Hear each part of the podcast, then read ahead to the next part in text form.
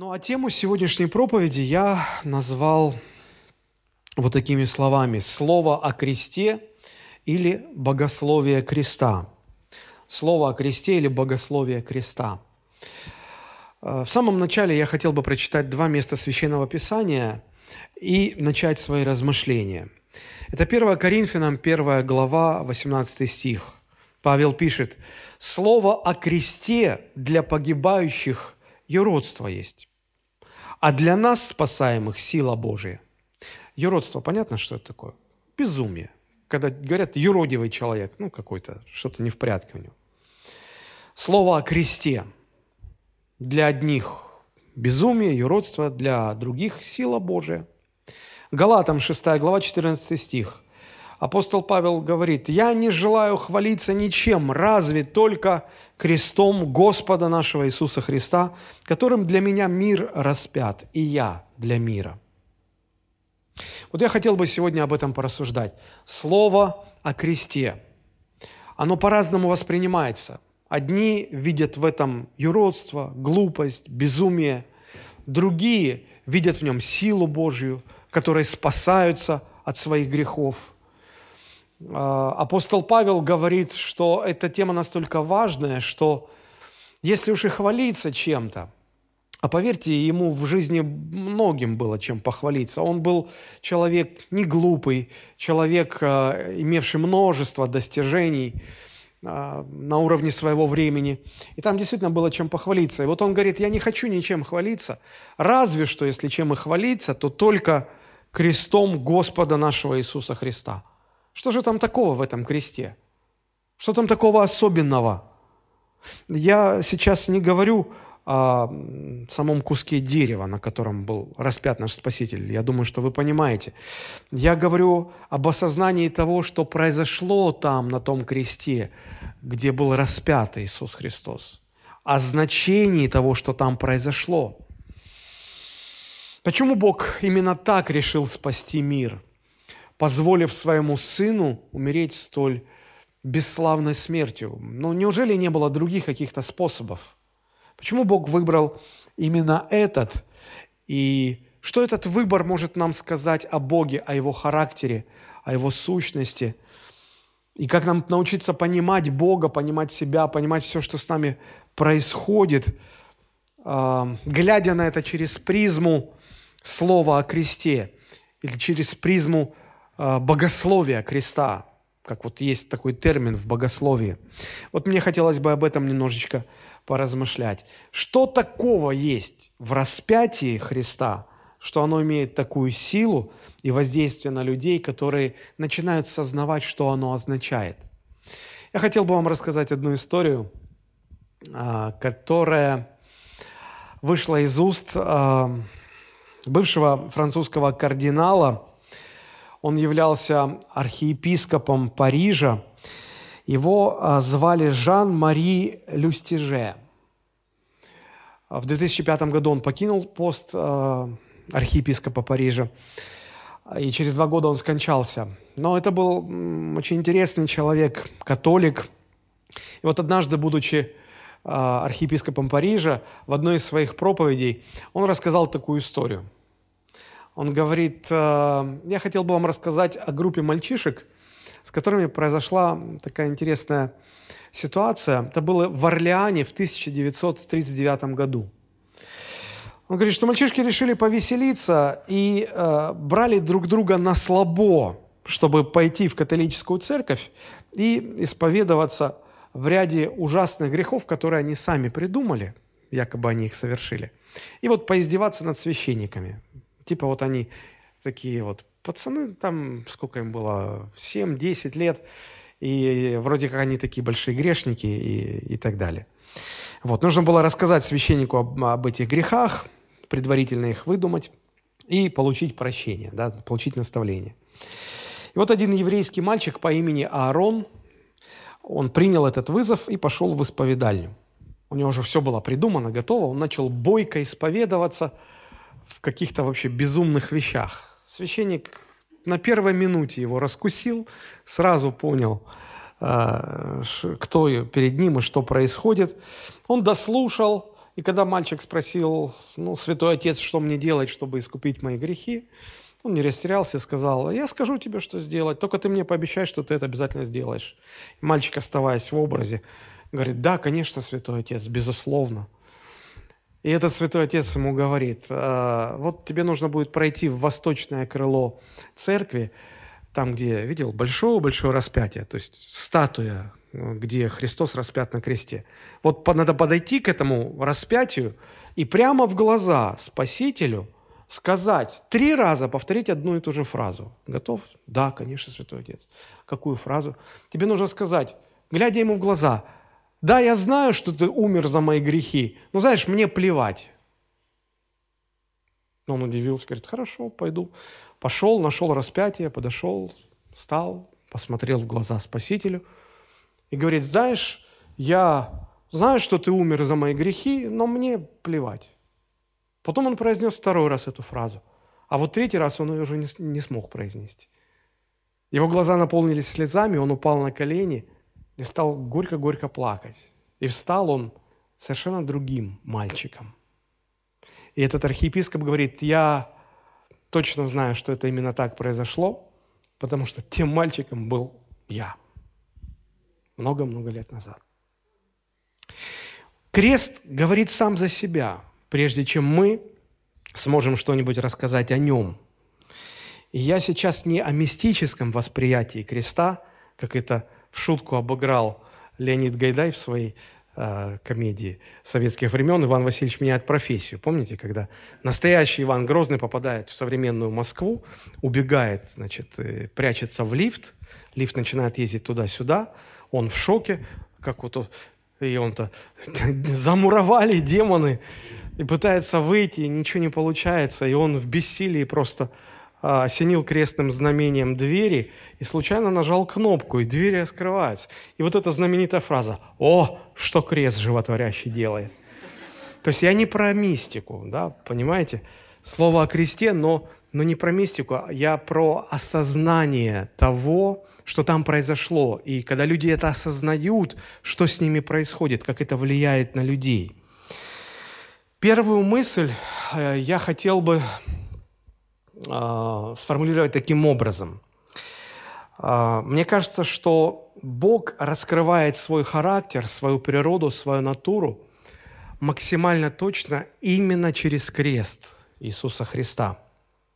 Кто-то из классиков сказал, да, Бог сотворил человека по своему образу и подобию, а человек ответил ему взаимностью. То есть сотворил себе Бога, по своему человеческому образу и своему человеческому подобию. Другими словами, люди склонны воспринимать Бога сквозь призму наших человеческих восприятий и приписывать Ему какие-то наши человеческие качества. Но Библия очень ясно говорит, что Бог не человек. И, конечно, у нас есть священное писание, читая которое мы понимаем, какой Бог, каков Его характер – и да, конечно, мы можем смотреть на жизнь Иисуса Христа, через которого проявился, написано, что Сын Божий явил в себе Отца Небесного. И мы можем э, видеть и понимать, каким является наш Творец. Но мне все-таки кажется, что максимально природа Бога, характер Бога, мысли Бога раскрываются именно через крест Иисуса Христа в наивысшей степени. Приведу несколько примеров. Когда мы слышим слово «сила», что мы себе представляем?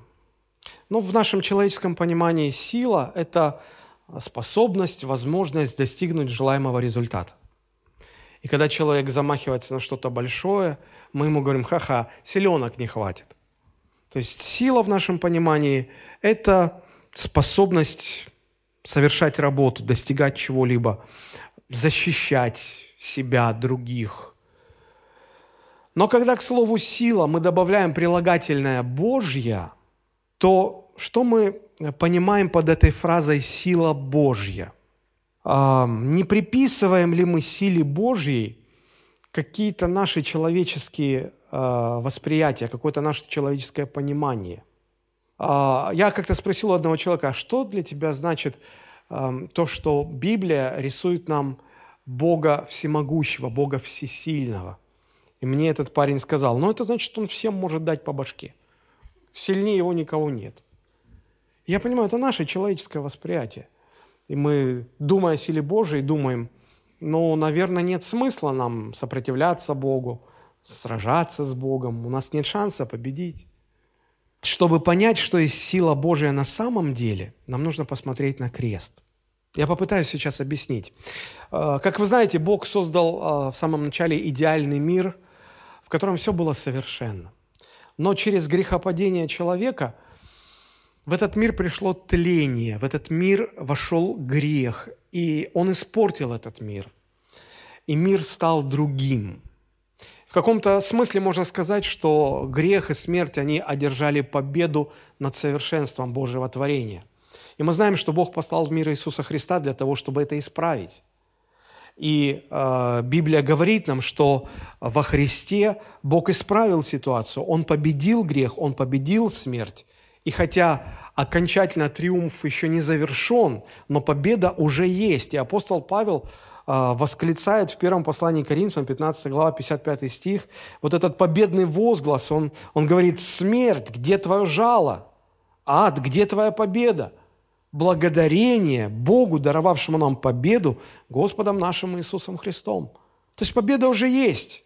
Она одержана над силами зла, над сатаной, над грехом, над тлением, над э, всем тем, что вначале испортило совершенство Божьего творения – у меня вопрос.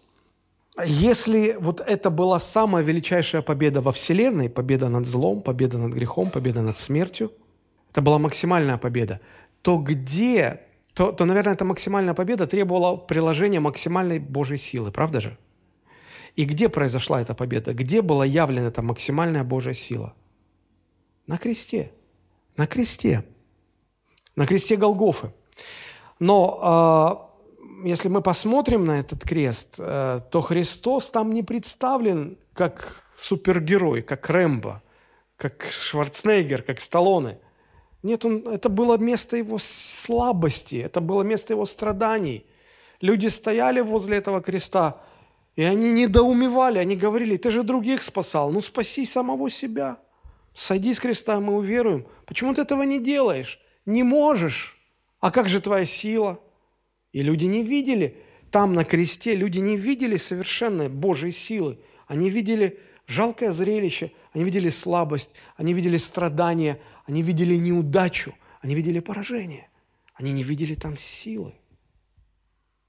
Поэтому если только по-человечески размышлять, то, то у нас о силе Божией будет в лучшем случае представление, окрашенное в какие-то человеческие восприятия.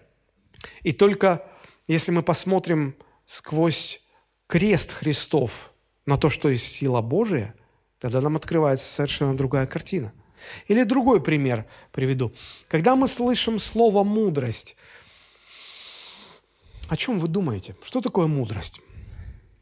В притчах 14.8 написано «Мудрость разумного знание пути своего. И мы соглашаемся, действительно, мудрый человек – это человек, который знает, как достигнуть желаемого результата. Он знает, чего он хочет, и он знает, как достигнуть, чего он хочет. Он прилагает усилия, и он получает желаемое. Мудрый человек, мудрость. Но где же, согласно Библии, Божья мудрость проявилась э, в наибольшей степени, в наивысшей степени? На кресте – Потому что написано, что Бог в премудрости своей решил спасти этот мир юродством проповеди о кресте. Когда мы смотрим на Христа, висящего на кресте, то по-человечески мы там никакой мудрости не видим. Совершенно никакой. Мы понимаем, что Христос там умирает за недостойных, за тех, кто его же на этот крест и отправил. Христос замещает там собой каждого человека – Христос умирает за тех, кто недостоин этого. Он, он подставляется ради нас. А, я знаю, что и в литературе, и в кинематографе очень часто эксплуатируется вот эта вот сюжетная линия, когда какое-то преступление происходит по вине человека, который ну, хочет увильнуть от ответственности, который боится этой ответственности, и каким-то образом уговаривать человека, который, который был рядом, взять вину э, этого виновника на себя. И когда мы это все смотрим, читаем, у нас закипает наше а, понимание справедливости, и мы думаем, ну как, это же, это же так недостойно, это же так несправедливо. И вот э, мы думаем, ну, ну где здесь какая мудрость? Это человек подставляется. Это глупо. Это глупо умирать за тех, кто недостоин. Это смерть. По-человечески это безумие. Я вам скажу, что мудро по-человечески. Мудро – это искать людей влияния, сближаться с ними, дружить с ними. Ну, потому что это именно они открывают нам новые возможности, правда же? А вот к недостойным ходить не стоит. А вот со слабыми дружить смысла никакого нет. Зачем опускаться вниз, когда нужно идти вверх? Если мы хотим достигнуть успеха, то нам нужно сторониться людей незначительных, слабых, бессильных. И нам нужно водить дружбу с э, совершенно противоположными людьми. Вот что мудро. И вот так поступают люди этого мира. Но когда мы смотрим на Христа, то Он проводил очень много времени с простыми людьми, с людьми, которых э, фарисеи и книжники считали э, ну, недостойными, мягко говоря а, об которых они боялись даже испачкаться, на которых они даже посмотреть не хотели, считая, что взгляд их даже осквернится от, а, об этих людей. Но Христос проводил время с мытарями и грешниками. Почему Он так поступал? Мы, мы понимаем, что взрослые, разумные люди, они всегда думают об успехе, стремятся к нему. Но если всегда стремиться только вверх и никогда не опускаться вниз, например, чтобы побыть с вашими маленькими детьми, подурачиться с ними, поиграть с ними в паровозики, в игрушки, в куклы какие-то. Просто провести с ними время. И нам кажется, это, это, это бесполезная трата времени. И мы, молодые, сильные, амбициозные, мы стремимся общаться с деловыми людьми, мы не пропускаем совещания на работе, мы стараемся а, обзавестись полезными знакомствами. Но пройдет 30 лет, каких-то 30 лет – Наши дети вырастут. У них начнется самостоятельная жизнь. И потом они разъедутся, каждый в свою жизнь, в свой дом. И вот останемся мы, уже пожилые, без детей. И вам никогда не приходило в голову, что вот эти дети, которые теперь выросли, уехали, вам очень захочется с ними провести время. Вам очень захочется, чтобы они с вами проводили время. А у них будет точно такое желание проводить с вами время, какое у вас было 30 лет назад, когда они казались вам маленькими, слабыми, беспомощными, и вам думалось, что тратить на них время – это э, какая-то непозволительная роскошь. Зачем? Зачем? И вот многие, входя в осень своей жизни, понимают, что они потратили всю свою жизнь на зарабатывание денег, но они потеряли семью, и им так одиноко. И для них их дом, их комфорт, их удобство – представляется большой золотой клеткой. Зачем столько времени было на это потрачено, когда главное потеряно? Может быть, все-таки есть какая-то мудрость в богословии креста? В конце концов, Павел пишет, что это для одних крест безумие, но все-таки для некоторых он сила Божия, все-таки для некоторых они там видят мудрость Божию – я думаю, что чем больше мы будем размышлять в этом ключе, тем больше мы будем замечать, как богословие креста или слово о кресте помогает нам понимать силу, мудрость Божью. Но и все остальные вещи в нашей жизни нам тоже нужно научиться воспринимать, видеть через крест Христа, через место Его страданий, слабости. Потому что только так нам открывается настоящее понимание Бога. Потому что э, в наивысшей степени Бог раскрывает свою природу именно через крест Христа. Следующая мысль, на которую я хотел бы обратить ваше внимание, заключается вот в чем. Позвольте мне спросить, как вы относитесь к борьбе в жизни, к страданиям в жизни, к неудачам в своей жизни? Как вы ко всему этому относитесь В самом широком смысле этого слова. Мне кажется, я знаю. Отрицательно. Да, так и есть. Очевидно, нам не нравится страдание. Нам не нравится бороться. Нам не нравится, когда у нас одна неудача за другой. И мы не можем понять, почему это с нами происходит. Мы же Божьи дети. А вам никогда не приходило в голову, что крест Христа – это не только способ, которым Бог искупил нас от нашей вины, от наших грехов, но это еще и путь, через который Бог будет проводить нас, тех, кто э, доверил Ему свою жизнь. Хочу показать вам одно интересное место. Евангелие от Иоанна, 12 глава, 26 стих. Христос здесь говорит, «Кто мне служит, мне да последует. И где я, там и слуга мой будет. И кто мне служит, того почтит Отец мой». Современный перевод. «Тот, кто мне служит, пусть идет за мной следом. И где я буду, там и слуга мой будет. И тому, кто мне служит, честь воздаст мой Отец». Долгие годы своей христианской жизни я думал так. Если Христос говорит, «А кто мне служит, мне да последует, и где я, там и слуга мой будет, я думал, что речь идет о небесах. Христос идет на небеса, и я следую за ним, и я тоже окажусь в этом прекрасном месте на небесах.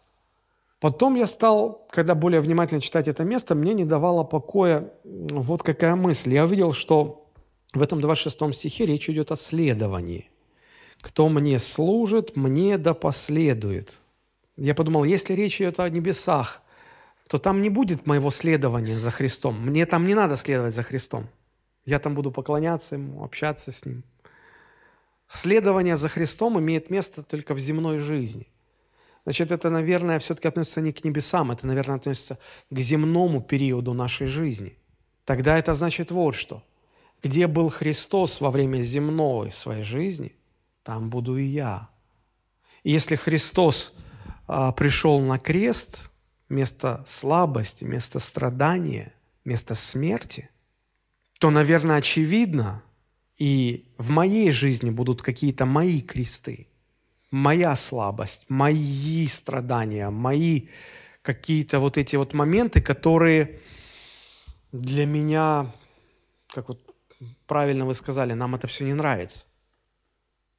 То есть я хочу э, сказать о том, что не, не, неправильно смотреть на крест только как на способ, которым Бог искупил человечество. Есть еще одно значение. Крест – это инструмент, которым Бог хочет работать в наших жизнях, чтобы изменять наш характер, чтобы в конечном итоге преображать нас в образ Иисуса Христа.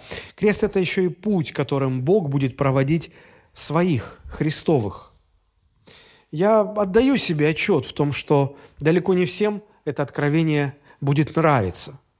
Потому что большинство верующих рассуждает так. Я не против, чтобы Христос пострадал ради моего спасения.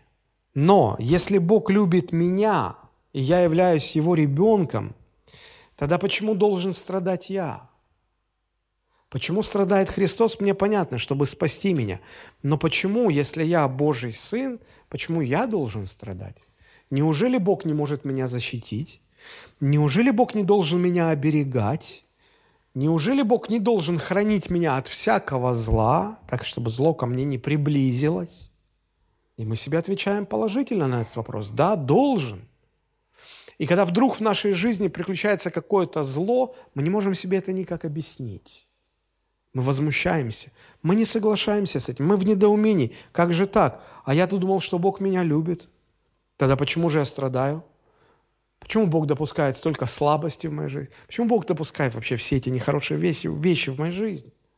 Я не могу понять. И это действительно невозможно понять, пока мы не смотрим на эти вещи через призму слова о кресте. Разве Библия не учит нас, что наивысшая победа добра над злом заключается не в том, чтобы Бог не допустил зло или уничтожил зло? Разве, видя, как Христос умер и воскрес и одержал победу над всеми силами тьмы, разве это нас не учит тому, что величайшая победа добра над злом проявляется как раз-таки в том, что Бог допускает это зло – в жизни своих людей, в жизни своих детей, но обращает это зло в добро. Победа не в том, чтобы Бог не допустил зла в вашу жизнь или уничтожил зло пред вашими глазами. Победа в том, что Бог зло, которое приключается с вами, боль и страдания, которые приключаются с вами, Он всегда оборачивает в добро. Так было со Христом, так было со многими людьми, примеры которых мы находим в Священном Писании. Если вы меня спросите, почему Бог так действует, я не знаю. Правда, я не знаю. Но я вижу, что Бог действует именно так. Писание открывает нам, что Бог действует именно таким образом. Помните это знаменитое место Римлянам 8.28? Притом знаем, что любящим Бога, призванным по Его изволению, все содействует ко благу. Не все, что приходит в нашу жизнь, не все, что Бог допускает в нашей жизни, не все есть благо. Иногда приходит зло, иногда приходит страдание, иногда приходит боль. Но если я Христов, тогда все эти страдания, всю эту боль, все это зло Бог неизменно оборачивает во благо. У Бога такой путь. Бог так работает. Бог так действует. Самый главный пример, конечно же, это крест Христов. Иисус страдал на кресте и умер. Это было плохо. Мы даже знаем, что человечность Христа проявилась в Гефсиманском саду в молении, когда Он говорил, где-то по-человечески даже говорил, «Отче, если возможно, пусть эта чаша минует меня. Я не хочу этого». И ни один человек не находит э, никакой радости в страданиях, в боли, в слезах. Но Бог допустил, чтобы его сын умер на кресте. И потом он это обратил в величайшее благословение для всего мира, для всего человечества. Потому что если бы Христос не умер и не воскрес, мы бы не были спасены. Что я подразумеваю под словом «крест»? Я думаю, что крест – это место нашей слабости, место нашей боли, место наших страданий. И в нашей жизни может быть множество таких крестов. Если мы отдали свою жизнь Богу, если мы всецело доверяемся Ему – то Бог нигде не обещал, что Он будет, Он подарит нам такую рафинированную жизнь, очищенную от всякого зла, от всяких страданий. Нет, Он сказал, что путь узкий, будет тяжело, и будет много зла, и будет много боли, и будет много страданий, и будет много неустройства. Но Бог все это намерен использовать, чтобы обращать нам во благо и принесить нам благословение. Многие авторы в мировой литературе задавались вопросом, почему Бог разрешает, чтобы с хорошими людьми случались плохие вещи. И многие по-разному на этот вопрос отвечают. Знаете, как отвечает на этот вопрос богословие креста? Бог допускает, чтобы с хорошими людьми приключалось зло, чтобы впоследствии обратить это в добро, чтобы благословить людей. Я понимаю, что вам трудно сейчас это вместить, но Бог так работает. Бог так работает с людьми. Я не знаю, почему так, но это именно так. Я хотел бы сейчас на практическом примере показать вам, как это происходит, чтобы было понятно. Хочу вам напомнить историю Иакова. Если вы откроете вместе со мной Бытие 32 главу, то в этой 32 главе мы прочитаем с 24 стиха и ниже практически до самого конца – Нашли это место? Бытие 32, с 24 по 32. «И остался Иаков один, и боролся некто с ним до появления зари. И, увидев, что не одолевает его, коснулся состава бедра его и повредил состав бедра у Иакова, когда он боролся с ним. И сказал, отпусти меня, ибо взошла заря. Иаков сказал, не отпущу тебя, пока не благословишь меня и сказал, как имя твое? Он сказал, Иаков. И сказал, отныне имя тебе будет не Иаков, а Израиль. Слово Израиль имеет дословное значение тот, кто борется с Богом. И он говорит, теперь тебе имя Израиль, потому что ты боролся с Богом, и человеков одолевать будешь. Спросил Иаков, говоря, скажи имя твое. И он сказал, на что ты спрашиваешь об имени моем? и благословил его там. И нарек Иаков имя месту тому Пинуэл, ибо он говорил, «Я видел Бога лицом к лицу, и сохранилась душа моя». И взошло солнце, когда он приходил, проходил Пинуэл, и хромал он на бедро свое. Поэтому и до ныне сыны Израилевы не едят жилы, которая на составе бедра, потому что боровшийся коснулся жилы на составе бедра Иакова. Первая мысль, которую хотел бы здесь подчеркнуть. Всю свою жизнь Иаков боролся с людьми. Всю свою жизнь. Я немного напомню вам предысторию того момента, а, который мы сейчас прочитали. У Иакова была сложная жизнь. Он,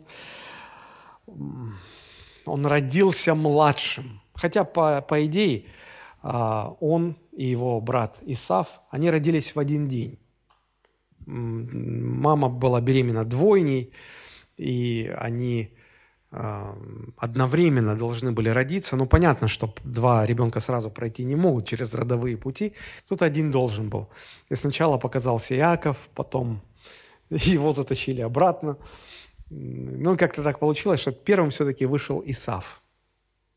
И поэтому Исав получил статус первого сына, старшего сына. А Иаков получил статус младшего сына.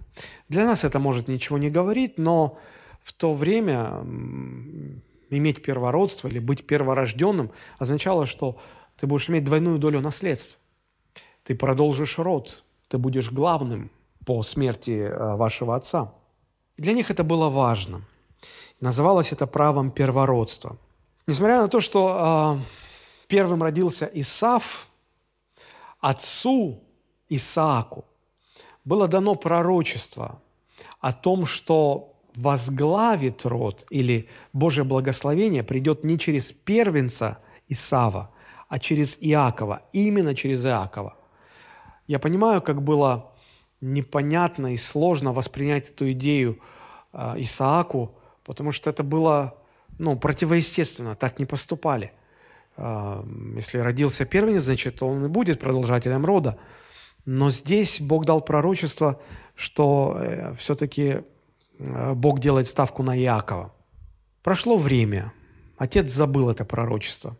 Как-то так получилось, что сердце отца было расположено больше к Исаву, к старшему сыну. Он ему больше нравился, он больше с ним нянчился. И по мере взросления как-то так сложилось, что Яков стал маминым сыном, а Исав стал папиным сыном. Знаете, иногда, когда в семье два ребенка, они пытаются как-то делить родителей. Я мамин или я папин, наоборот. Наверное, они руководствуются тем, как чье сердце кому больше лежит. Но и оказалось так, что действительно отец все-таки, все-таки больше времени, внимания своего уделял Исаву. Что чувствовал при этом Иаков? Он явно ощущал, что ему что-то недодадено. Современные психологи сказали бы, что Иаков в детстве был недолюблен. У него в сердце... Это как-то повлияло на его характер, отразилось на нем, когда он вырос. У него в сердце была эта вот постоянная потребность, потребность во внимании, в любви, в ободрении, в одобрении, чтобы отец что-то хорошее сказал, чтобы отец как-то обратил на него внимание. А, в нем было что-то надломлено, и внутри была пустота, которая жаждала и просила отцовского внимания, отцовской любви, отцовского а, слова. И вот настал момент, когда у людей того времени было такое официальное мероприятие, церемония передачи отцом родительского благословения, отцовского благословения первенцу, когда э, отец объявлял э, главу рода. Забыв о том, что по пророчеству это нужно было передать Иакову, он настраивался на Исава. Помните, он зовет Исава и говорит, пришло время, сын мой, я хочу передать тебе свое отцовское благословение. Принеси мне кушание, какое я люблю, какое ты мне всегда готовишь. Вот замечаете, даже, даже здесь вот мы видим склонность, привязанность отца к сыну, именно к этому сыну. Он и дичь ловит, он и блюдо умеет готовить, которое папе нравится. А Иаков такой.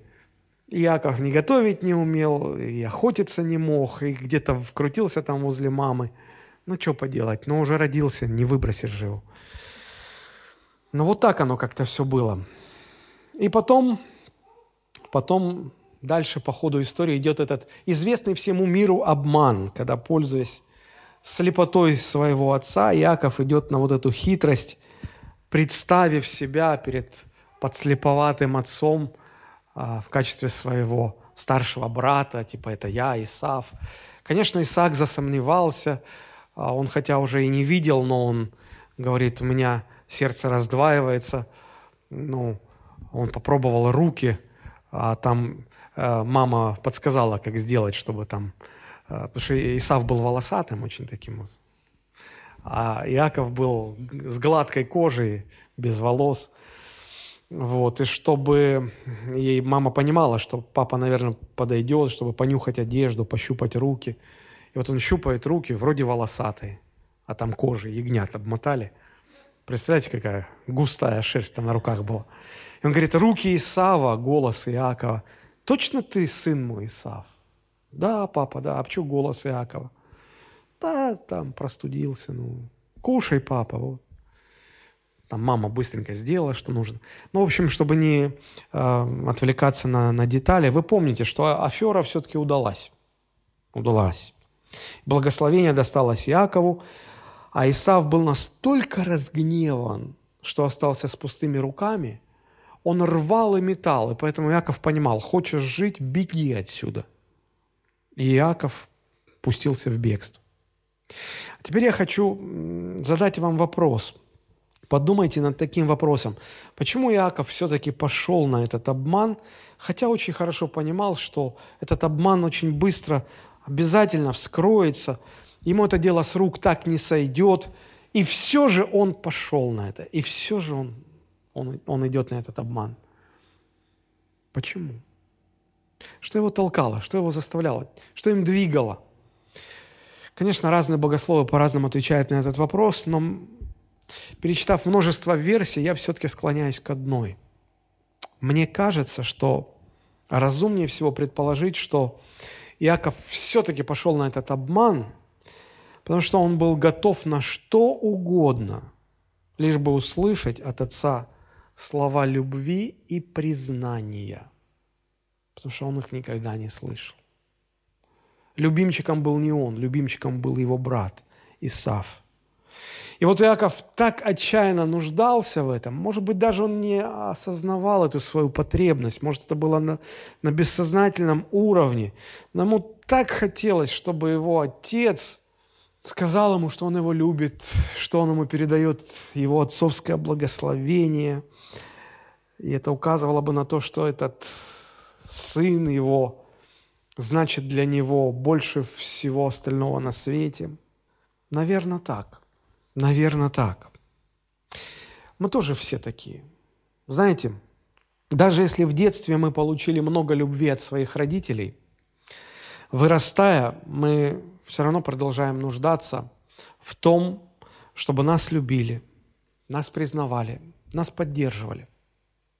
Нам всем нужен кто-то извне, кто-то со стороны, кто пришел бы и сказал, слушай, ты молодец, ты хороший человек, ты очень нужен этому миру. Нам недостаточно того, что мы сами о себе думаем, что мы хорошие люди.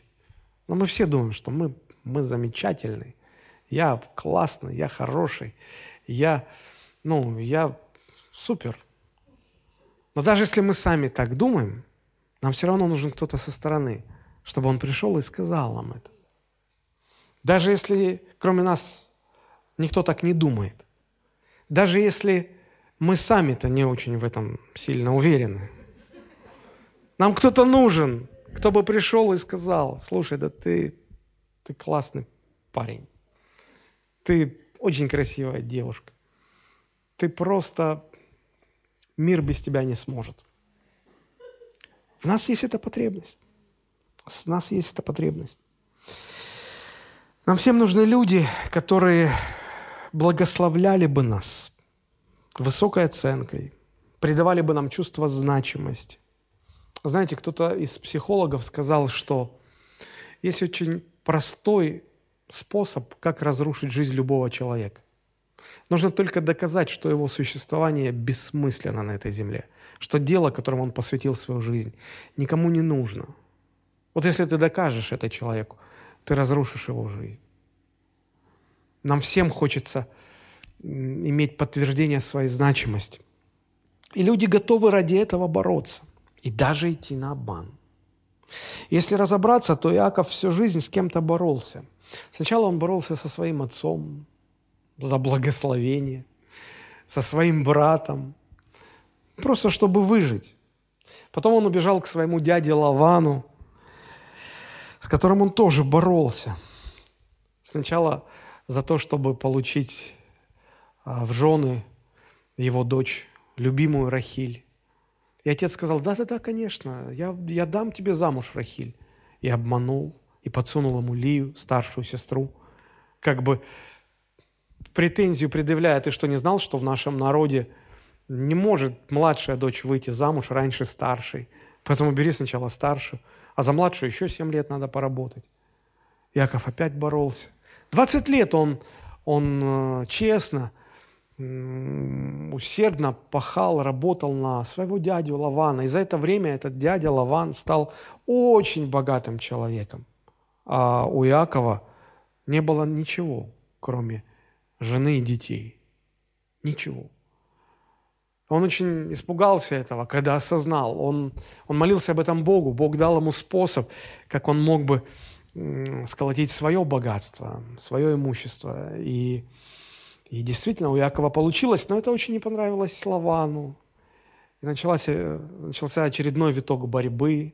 В конце концов, Яков убегает от Лавана. Лаван преследует. Там одна проблема на другой, одна проблема на другой.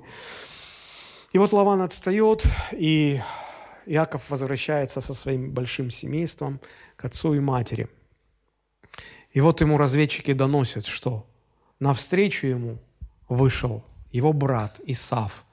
Да не один, а с ним еще 400 человек. Иаков испугался, сердце в пятке. А зачем ему так много встречать меня одного? Наверное, он что-то плохое задумал. Иаков позволяет э, своей семье, людям идти вперед и говорит, я сам задержусь. А уже день склонялся к вечеру. И вот он говорит, я хочу побыть эту ночь один. Возможно, он понимал, что это могла быть его последняя ночь, потому что Исав, хоть и прошло 20 лет, но он ничего не забыл, ничего не забыл. И он отомстит, а Иаков не сможет защититься. И вот он решил остаться наедине, побыть с Богом, может быть, помолиться Богу, попросить Божьей милости. И вот дальше произошло то, о чем мы читаем. И вот следующая мысль, на которую хочу обратить ваше внимание. Написано, Остался Яков 1, 24 стих, «И боролся некто с ним до появления зари». Опять Яков с кем-то борется. Опять он с кем-то борется. Кто был этот некто? Какая-то таинственность, какая-то неопределенность. Некто. Кто некто? Но мы знаем точно, что этот некто одним своим прикосновением повредил бедро. В современном переводе сказано так, что кость вышла из сустава. Вы можете себе представить, насколько сильным должен был быть этот некто, кто одним своим прикосновением просто прикоснулся, выбил кость из сустава. А как они всю ночь боролись? Очевидно, что боровшийся с Иаковом был сильнее его.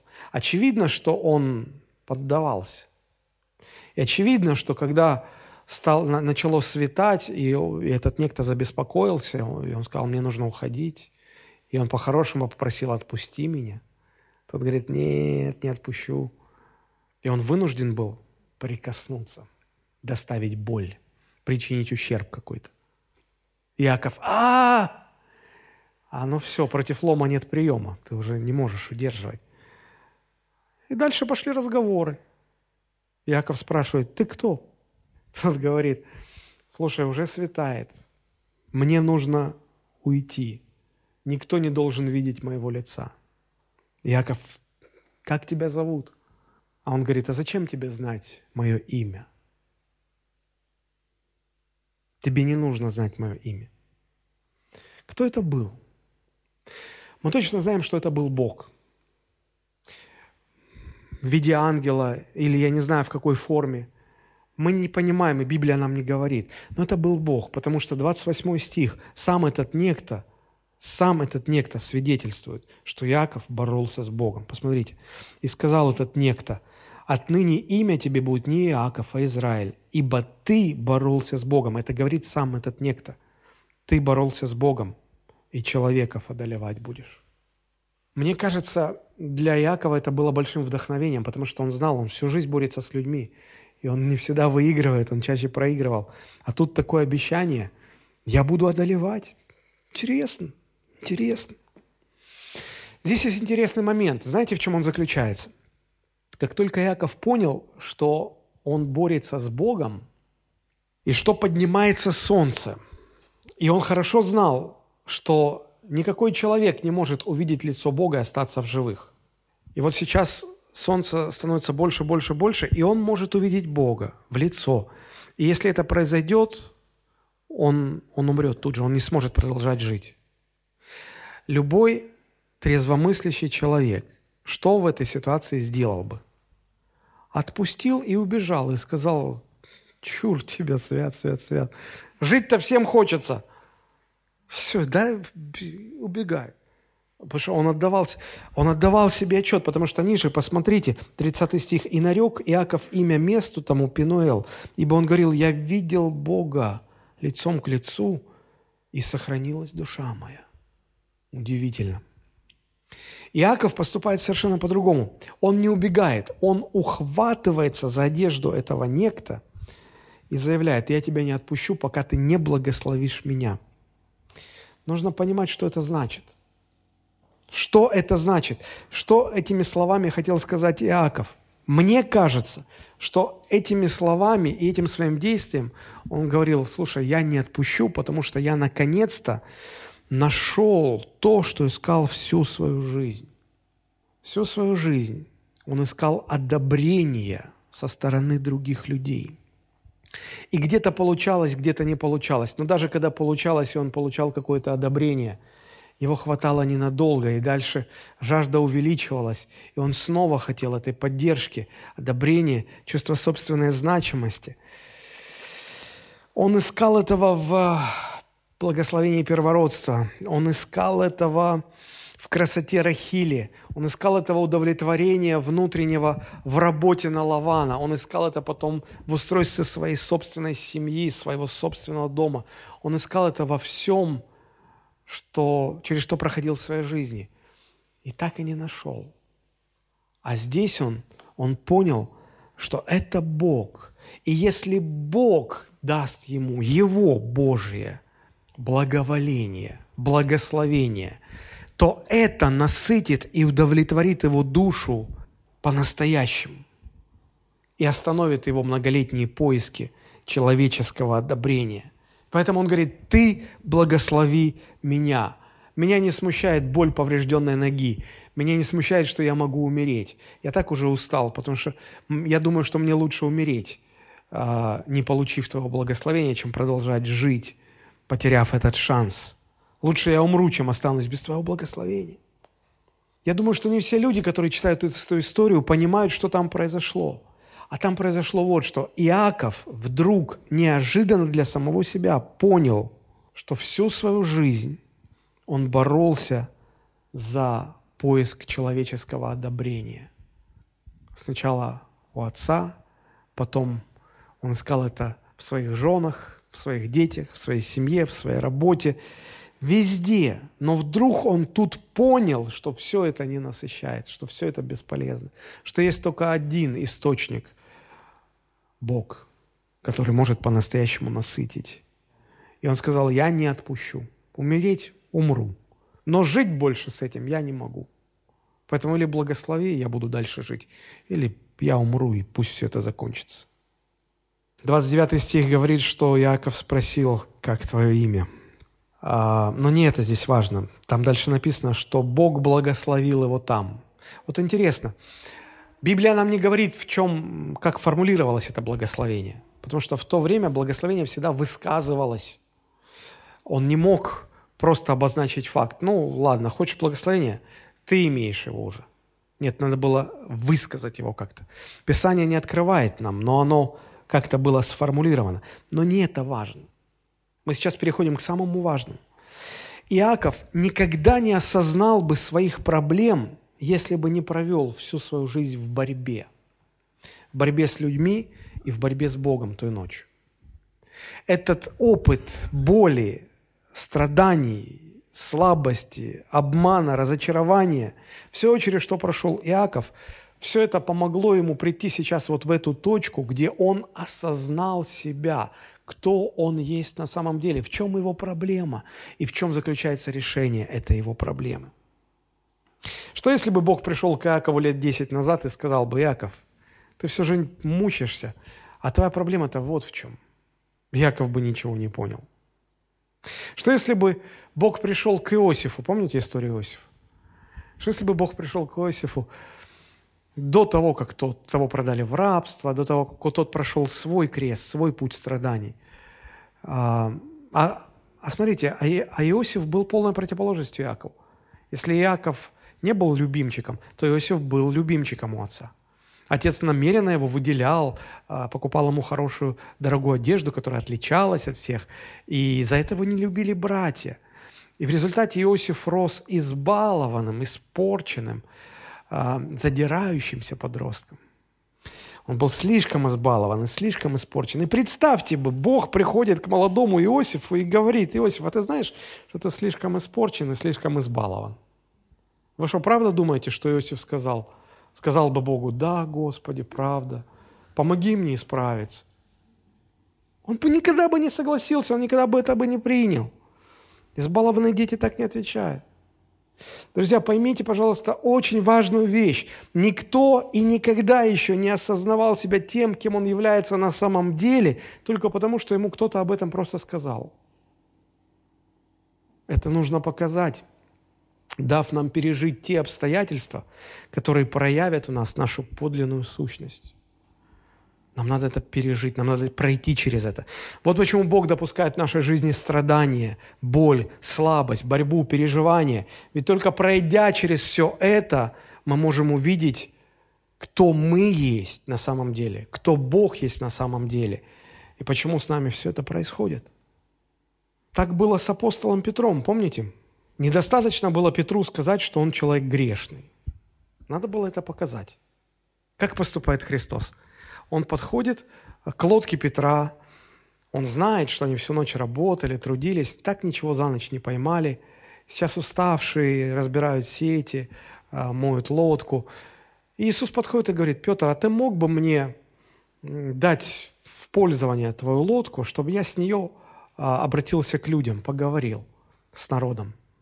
Петр говорит, да пожалуйста, мне ничего не жалко. Иисус берет эту лодку, и он проповедует с этой лодки. И потом, когда он распускает людей, Иисус обращается к Петру и говорит, что ничего не поймали. Не, наставник, мы трудились всю ночь, ничего не поймали. Закинь свои сети, прямо здесь у берега, закинь свои сети, и ты поймаешь свою рыбу. И мне кажется, Петр аж поперхнулся от, от такой глупости. Э, говорит еще раз, наставник, мы трудились всю ночь, здесь нет рыбы. Мы всю акваторию прочесали сантиметр за сантиметром, здесь нет рыбы. И Петр говорит, ну хорошо, по слову твоему закину. Он закидывает сеть, и они не могут вытащить рыбу, вытащить сеть, настолько там много рыбы. И они вытащили эту сеть. Вся лодка в рыбе. Петр что-то пережил. И вот он поднимает взгляд на Христа, и в нем что-то происходит – и он говорит, выйди от меня, наставник, потому что я человек грешный. Ему приходит двойное откровение, он понимает, что он грешный, а этот святой. А если бы просто Иисус час назад пришел бы к Петру и сказал, просто сказал ему, знаешь, Петр, я святой, а ты грешный. Петр бы не понял бы и не воспринял бы. Не верите? А такое было. А такое было. Помните, на последней вечере Христос говорит всем ученикам, вы все в эту ночь предадите меня. Он просто сказал. Он сказал, Петр, ты в эту ночь предашь меня. Помните реакцию Петра? Я? Да не в жизнь, вот зуб даю.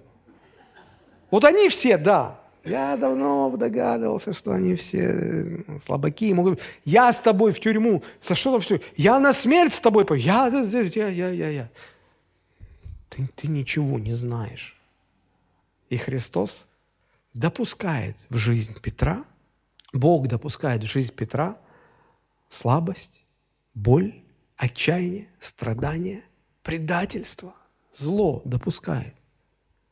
И вот Петр, пройдя через это, это свой крест, это свою слабость, это свое, то, что ему не нравилось бы, пройдя через это, только пройдя через это, он понимает, кто он, кто Христос и что ему делать. Кто-то сказал, все в жизни проходит. Что-то мимо нас, что-то через нас. И вот то, что проходит через нас, Бог это использует, чтобы помогать помочь нам понять, кто Бог, кто я и что нам делать. Выводы из всего сказанного. Мы никогда не увидим настоящего себя и не станем тем, кем должны стать по Божьему замыслу, не пережив боли, проблем, страданий, слабости, борьбы в своей жизни. Бог использует это все для того, чтобы работать над нами. Нам нужно пройти свой крест, свои страдания – свою борьбу. Нам нужно понять, что крест Христа – это не только способ, которым Бог искупил нас, это еще инструмент, которым Бог работает над нами, преображая нас в образ Христа.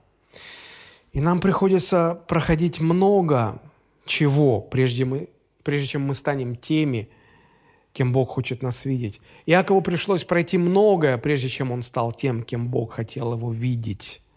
И написано, что он потом до конца жизни прихрамывал, хромал. Это осталось ему такой памятный знак на всю жизнь, чтобы не забыл. Дэвид Мартин Ллойд Джонс, он был сначала врачом, потом стал проповедником и пастором. В начале 20 века в Уэльсе он оказал а, заметное влияние на свое поколение. Когда он рассуждал над жизнью Иакова, и вот над этим фрагментом, который мы прочитали, о том, как Яков боролся с Богом, то в своих рассуждениях этот проповедник говорил так. Все христиане, которые обрели истинную радость через познание себя и Бога, обязательно хромают. Танцуют от радости, но хромают. И мы должны тоже сокрушиться, прежде чем Бог соберет нас и сделает целостными, целыми – если мы не пройдем через подобное переживание в жизни, мы будем пытаться искать благословение, удовлетворение от своих собственных усилий. Мы будем бояться трудностей, бояться боли, бояться страданий. Мы будем избегать этого всего. Мы также будем избегать слабых людей. Мы, мы будем водить дружбу только с сильными, а на простых мы будем смотреть свысока или, по крайней мере, с безразличием. И рано или поздно мы уподобимся образу этого мира. А теперь, если мы вспомним слова, с которыми Христос обращался ко всем тем людям, которые хотели за Ним следовать. Помните? Лука 9:23. «Ко всем же сказал, если кто хочет идти за Мною, отвергни себя и возьми крест свой». Что он имел в виду? Что это за крест? Мне кажется, теперь мы понимаем. Теперь мы лучше понимаем. И возьми крест свой и следуй за мною. Матфей 10, 38. Если кто не берет креста своего и следует за мною, тот недостоин меня. Наш крест – это место нашей слабости, нашей борьбы, наших страданий. Взять свой крест – это готовность довериться Богу, что Он проведет нас через наши слабости, наши страдания, нашу борьбу, наше неустройство, наше непонимание, потому что это Его инструмент работы над нами – если мы отказываемся от этого креста, Христос говорит, тогда даже не надо начинать. Я тогда даже не рассматриваю вас в качестве своих учеников. Нет смысла начинать. Вот почему Бог допускает в вашу жизнь то, что происходит, и что вы не можете себе объяснить. И вы в молитве задаете этот вопрос, Господи, почему, если Ты любишь меня, если я Твой сын, Твоя дочь, почему в моей жизни это все происходит? Почему? Я же Твое чадо, я же Твой ребенок, ну почему? Я людям напоминаю, но той же самой молитвой мог бы молиться Иосиф. Господи, за что? Так еще у Иосифа было там столько пророчеств всяких разных, которых у вас нет. Ему больнее было. Я говорю, то же самое Яков. Сколько он настрадался все. Да возьмите любого Божьего человека. В их жизни вы можете проследить эти все закономерности. Вот почему с вами случается что-то, что вам сильно не нравится, и вы не можете объяснить себе почему. Все в жизни проходит. Что-то мимо нас, что-то через нас. И вот крест Христов, он имеет три значения. Их больше, но у меня больше нет времени для того, чтобы останавливаться на, на этих вещах. Мы, может быть, продолжим э, говорить о, о кресте Христа, о богословии креста в дальнейшем, но сейчас я хотел бы оставить вас с тремя мыслями. Крест Христов – это не только способ Бога искупить человечество от наших грехов, это еще и способ максимально точно понять Бога, понять себя – и в-третьих, это еще инструмент, которым Бог работает в нас, изменяя наш характер и преображая нас в образ своего Сына. Современная церковь очень нуждается в слове о кресте, вот в глубоких проповедях о кресте Христовом, потому что именно этот крест, именно это понимание, это откровение, оно отделяет нас от мира и не позволяет миру проникнуть в наше естество. Я напомню то место, которое я читал в самом начале, Галатам 6.14. Павел пишет, «Я не желаю хвалиться, разве только крестом Господа нашего Иисуса Христа, которым для меня мир распят, и я распят для мира». Именно откровение о кресте, оно не позволяет церкви погрузиться в мир, слиться с миром. Поэтому если, если сегодня современная церковь не понимает эти вещи, не хочет слышать слово о кресте, она обречена на то, чтобы стать мирской, а значит потерять силу, а значит охладеет любовь. Вот почему мы сегодня говорим об этих вещах. Давайте склоним наши головы и помолимся. Может быть, вы получили сегодня ответы на свои вопросы. Может быть, вы что-то поняли. Но а, я хотел бы молиться о том, чтобы всех нас Господь научил воспринимать себя и то, что происходит в нашей жизни, и научил понимать Бога через призму богословия креста.